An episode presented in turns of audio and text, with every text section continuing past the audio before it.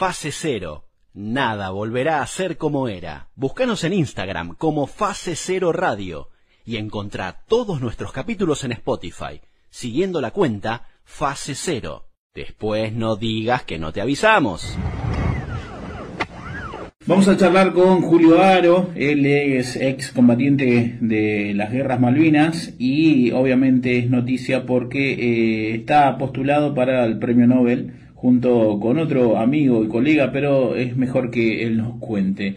Julio Aro, ¿cómo estás? Álvaro Garay, fase cero el programa, te saludamos todos aquí, ¿cómo andás? Bien, Álvaro, muchísimas gracias por la comunicación y muy contentos porque, bueno, por esta nueva postulación que la verdad nos sorprendió gratamente porque no para el teléfono de sonar, todavía me faltan más de 500 mensajes seguir mirando este, y no damos abasto. Hasta el jueves que viene tenemos comprometido cada 30 minutos una nota, alguna de una hora porque es un canal. Eh, y mientras el cuerpo dé, vamos para adelante, porque ustedes, ustedes, aunque no lo quieras creer, son una parte importantísima de todo este proceso.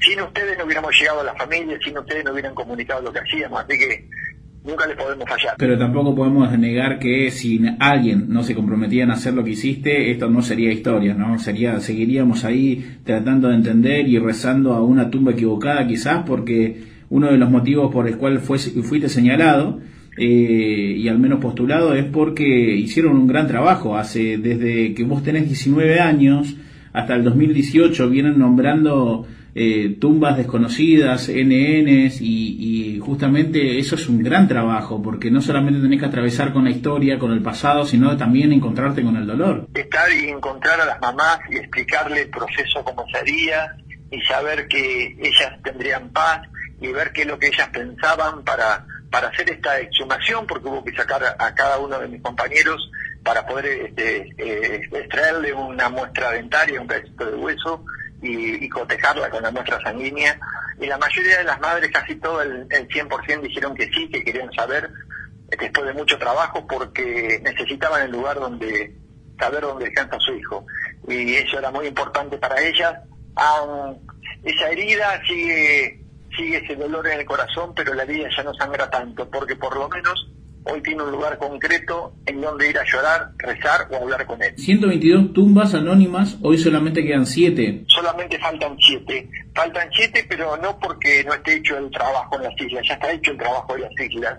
Los 7 que faltan son encontrar a familias, porque hay familias que han fallecido, pero hay que buscar un primo, un amigo, un tío, alguien que sepa de algún caído en Malvinas, que fue que no estuviera identificado, que por favor se comunique o con vos o con la fundación para, para intentar ver cómo podemos hallar a dónde están los restos de esa, de esa seguir la, la familia, si tuvo hermanos, si tuvo primos, si tuvo algo, ¿no? Porque las muestras óseas están listas para ser analizadas. Claro, faltaría un cotejo, faltaría eh, seguir con la parte, pero ya en terreno argentino. Eso es la, la parte que quizás más positiva de todo. ¿Y qué, y qué se cree? ¿Que siempre que simplemente es gente que, eh, bueno, le fue pasando la vida, como el fallecimiento, mudarse? Todo eso y más. Hay gente que, por ejemplo, se ha ido mudando, hay gente que ni siquiera se había enterado que su hijo había dado a la guerra, hay gente que, que no es la mamá de que lo parió, es la mamá de teta, y no daba tan, jamás el, cotejo porque tuvo, tuvieron familia y se lo dieron, lo crió en, madre de, de teta hay, hay lugares donde no hay cementerio, entonces vos no podés hacer un registro, porque por ejemplo si vas a Corriente, vos camino a Corriente, encontrás por los campos todas tumbas, y la gente que muere en el campo la entierran en ese lugar a la vera del camino, entonces a lo mejor pasa en el caso puntual de Elma Peloso, que vive en Corriente, Colonia Pando, está enterrado en su campo, su papá, el papá de Gavino, es un señor que se llama Luis, que es quien cuidaba el campo, y una cruz este, significativa representando a Gavino. Entonces, cada vez que vamos en auto por diferentes lugares y vemos una tumba, paramos, le sacamos una foto, buscamos. Este, es un trabajo de hormiga, es un trabajo de ir a las plazas de las ciudades, de los pueblos, y preguntar, ver algún monumento de Malvinas, algunos nombres, si conocen, si saben, si se mudaron. De hecho, hemos hecho una revista y, unos dibujos, unos cómics que hemos publicado, han compartido y llamaron desde Italia. El soldado número 115, que es Baldini, un, vino un pariente desde Italia y un amigo desde y otro primo de acá, entre los dos dieron la muestra sanguínea y ayudaron a decir dónde estaba la madre, este, ya fallecida hace mucho, para poder este, exhumarla también y hacer la muestra. Así que todo un trabajo eh, no difícil, no es, difícil, pero no imposible. ¿Y, cómo surge tu relación con, eh, en su momento, quizás eh, el rival más odiado? Hablamos de los ingleses, pero por poner una etiqueta, hablamos del coronel inglés Cardoso, Geoffrey Cardoso. ¿Cómo surge esa relación? ¿Cómo surge? ¿Cómo llegas a él? Yo llego a él después del 2008, que viejo a Malvinas Vuelvo en el mismo año del 2008 con un proyecto para estar en Londres, para ver qué pasaba con el cementerio, que no, no lo entendíamos. Y como no hablo inglés, y mis compañeros que me acompañaron tampoco hablan inglés, lo que hubo que hacer es poner traductores. Y uno de los traductores que nos pusieron, de Jeffrey Cardoso, que hablaba el español. Así que mientras hablábamos nosotros y comentábamos todo lo que estábamos padeciendo y, y lo que nos parecía con estas cruces y con estas tumbas, un día antes de venirnos, él nos cuenta después de unas cervezas de quién era, qué es lo que había hecho, y nos da un informe muy importante, de los cuales hoy, gracias a ese informe, tenemos 115 compañeros identificados. O sea que él fue el que hizo la reinhumación, la, lo desenterró de los lugares donde estaban enterrados, los limpió, los protegió, los cuidó. Es un trabajo increíble, increíble, increíble. Por eso son los resultados. De, más allá de tener el reconocimiento, porque yo sin duda que todos los, llamados telefónicos eh, en parte son gratificantes y por otra parte son de alegría por saber que, che, alguien lo hizo, lo hizo bien, eh, por más que queden siete, eh, se fueron haciendo un gran trabajo y a donde voy es, no hay ningún tipo de llamado negativo, creo yo. y, y quizás esta postulación para el premio Nobel es como un, cariño más, ¿no? Eh, ¿Te importa hoy decir, bueno, si gano, si gano, gano, si no me dan el premio, lo mismo, mi trabajo está hecho? ¿O querés como decir, bueno, ya para cerrar este premio no vendría mal? No, no, Álvaro, es al revés.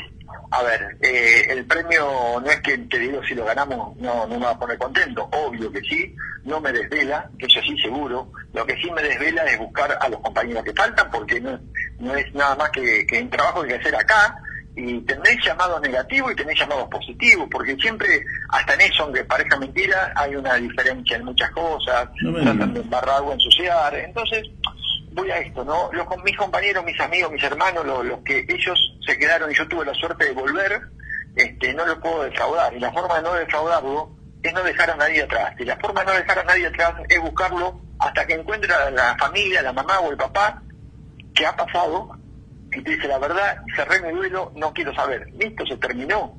Entonces ya no faltan siete, me faltan seis.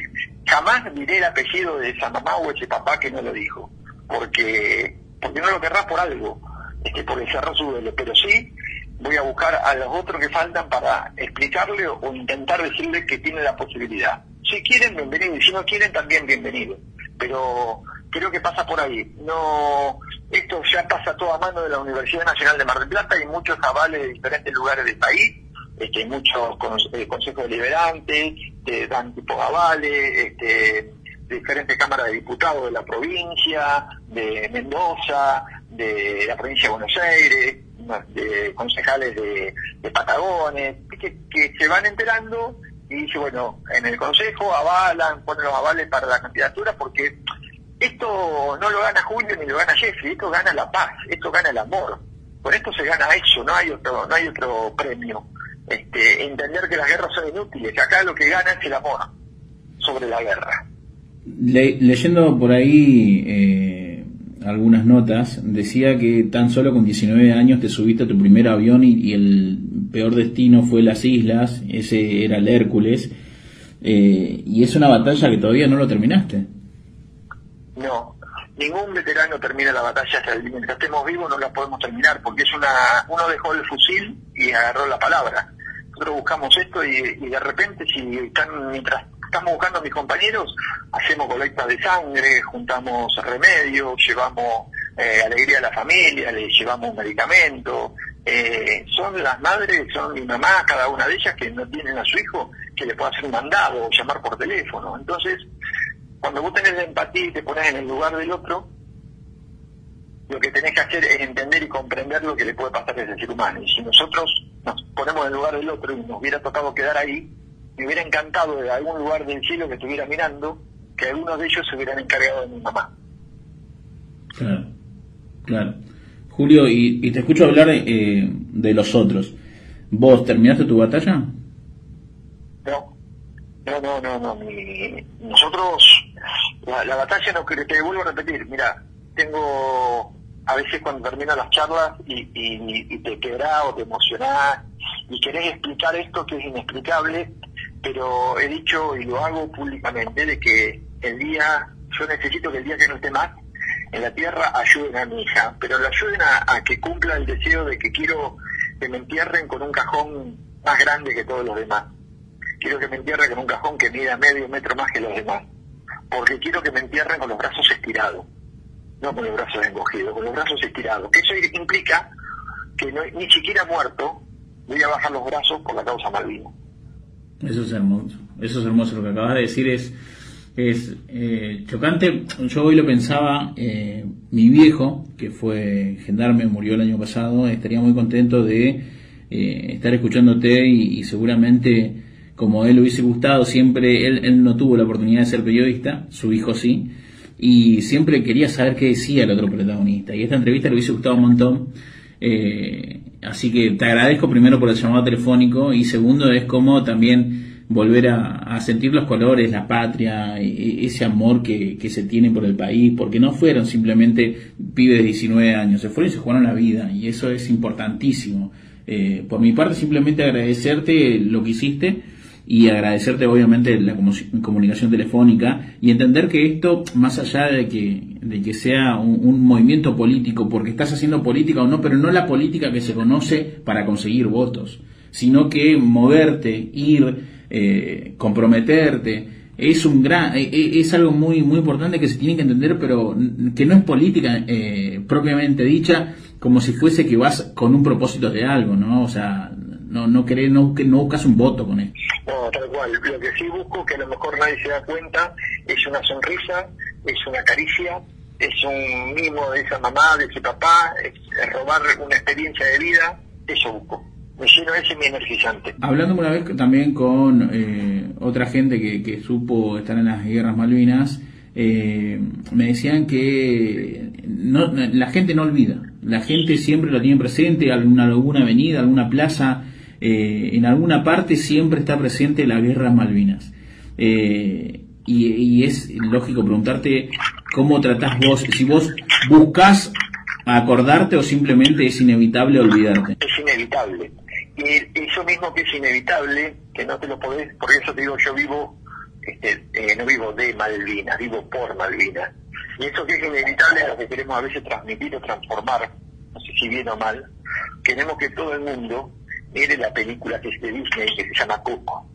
Esa película Coco, que implica cuando ese dibujito animado entra en el mundo de los muertos, se da cuenta cuando las personas realmente se olvidan. La gente se muere cuando alguien se olvida de ellos. Lo que nosotros pretendemos que no se olviden de nosotros. Entonces que nos transformáramos en Coco. Y la forma de sembrarse en Coco es poner esta semilla de amor, de paz, de lo que vos quieras, en el lugar más árido, es en lugar del corazón de los chicos, no en el asfalto. Si esa semilla germina en el corazón de los chicos, el país está salvado, porque nosotros nunca más nos vamos a morir, vamos pasando a ser inmortales. Eh, en alguna parte también del periodismo eh, se hablaba de tu relación con eh, Jeffrey y hablaban de Don Quijote y Sancho Panza. ¿Vos quién serías? nos trataron también con Gaby de, dos David en un mundo de Goliat. En la casa del otro. No, yo, soy el, soldado que camina y va al frente este, con la convicción y la dirección de lo que pienso, digo y hago. No, el, único que me mueve es eso, estar en, eje con mi pensamiento, con la forma de decir y con la forma de hacer. Si no, no soy yo. Eh, Julio, eh, algo más para agregar en esta nota que nos breve que nos acaba de dar, porque sabemos que también que tenés, como dijiste, vos tenés una agenda súper anticipada, tenés una semana llena de prensa reconoces el trabajo y el valor que nosotros agregamos a esto porque con que esta información le llegue a alguien más eh, ayuda un montón, porque quizás se, encontraron con algo que quizás eh, no se sabe a quién dar esa información. Y bueno, a ver Julio, esta es una información que tengo, me acerca a la, fundación, es algo que quizás le pueda llegar a sumar, eso es importante que lo que dijiste, de entender a los medios de comunicación más allá de que muchas veces se hable más de lo que se hace. Sin duda, Álvaro, a ver, por eso me desvivo y me preocupa a la gente que, le tengo que decir que no porque no tengo tiempo, porque le escriben a mi pareja que buscando un lugar y no no hay, y no es que uno no quiera hablar, uno quisiera hablar con todo el mundo junto, y no, no se puede porque no me dan el tiempo, porque para mí, sin desmerecer a nadie, es tan importante ese que tiene un programa de radio que lo escucha dos millones de personas, o el que tiene un programa de radio que lo escuchan cuatro. ¿Entendés? No es por la cantidad de personas, es por la calidad. Claro. se enteraron de la historia y van a difundirla mucho más que cualquier otra cosa. Por eso respeto mucho cada uno de los trabajos de ustedes, me da mucha lástima y mucha bronca de lo personal no poder cumplir con la expectativa de decirle, muchachos, pongamos de acuerdo, mientras pueda hablar, sigo hablando, pregunten, no hay drama, porque amo lo que hago, me apasiona lo que hago. Así que es más, en cinco minutos tengo que hacer la revista y vos sos testigo de que te digo de qué número llamás, qué vamos a hacer, porque cuando te comprometes, cuando te comprometes me gusta cumplir, porque si en el medio hubiera llamado uno y también dice, bueno, pero son dos minutos, no, no son dos minutos, y ya te estoy fallando a vos, y de esa manera, este, nada, me gusta cumplir, prefiero, soy honesto, me gusta decir la verdad, ir de frente, y el día que no tenga ganas de decir, ¿sabes qué? Hoy no siento, no te van a hablar pero no es que sea malo, este, tenemos días malos ¿Cuándo, ¿Cuándo es la fecha para de entrega de los premios? ¿Cómo sería eso? Que, que es lo, lo, al fin y al cabo, eh, una de las noticias por las cuales estamos charlando, la postulación del premio Nobel. Mira, eso se encarga la universidad. Tengo entendido que a partir de fines de septiembre, primeros de octubre, ya estaría este, ahí listo del año que viene, porque es para el 2021, la nominación, la postulación y quién sería el ganador de este este premio de, este año.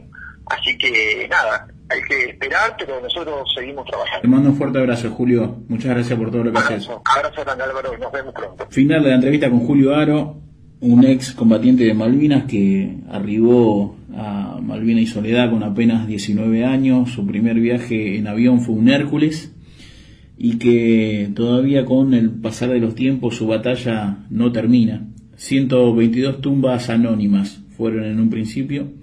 Hoy simplemente restan encontrar seis nombres para poder identificar quiénes están allí y han dado la vida por, por la Argentina.